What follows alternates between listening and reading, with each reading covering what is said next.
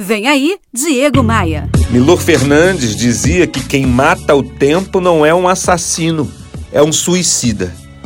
Todos nós temos o mesmo número de horas todos os dias. O que nos diferencia é o que fazemos com essas mesmas horas.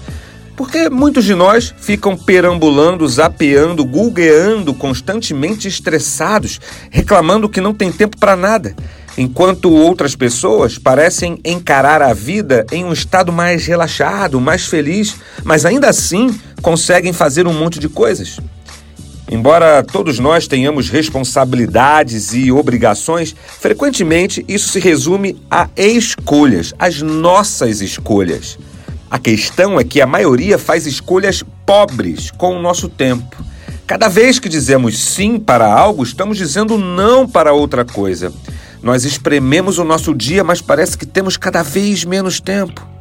Sabe qual é o problema? O problema é que o brasileiro já gasta quase seis horas por dia conectado no Facebook, no WhatsApp e no Instagram.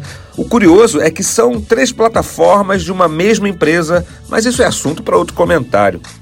O que você faria se de uma hora para outra ganhasse seis horas a mais no seu dia? O tempo é um recurso finito. Usou, acabou. Nós não podemos voltar no tempo, mas podemos ser mais seletivos e mais intencionais com o tempo que temos. Podemos proteger o nosso precioso tempo para as atividades e para as pessoas que dão as maiores alegrias e o maior significado em nossas vidas. Que tal decretar o fim do uso do smartphone em casa à noite, quando a família estiver reunida? Onde há vontade, pode haver um caminho.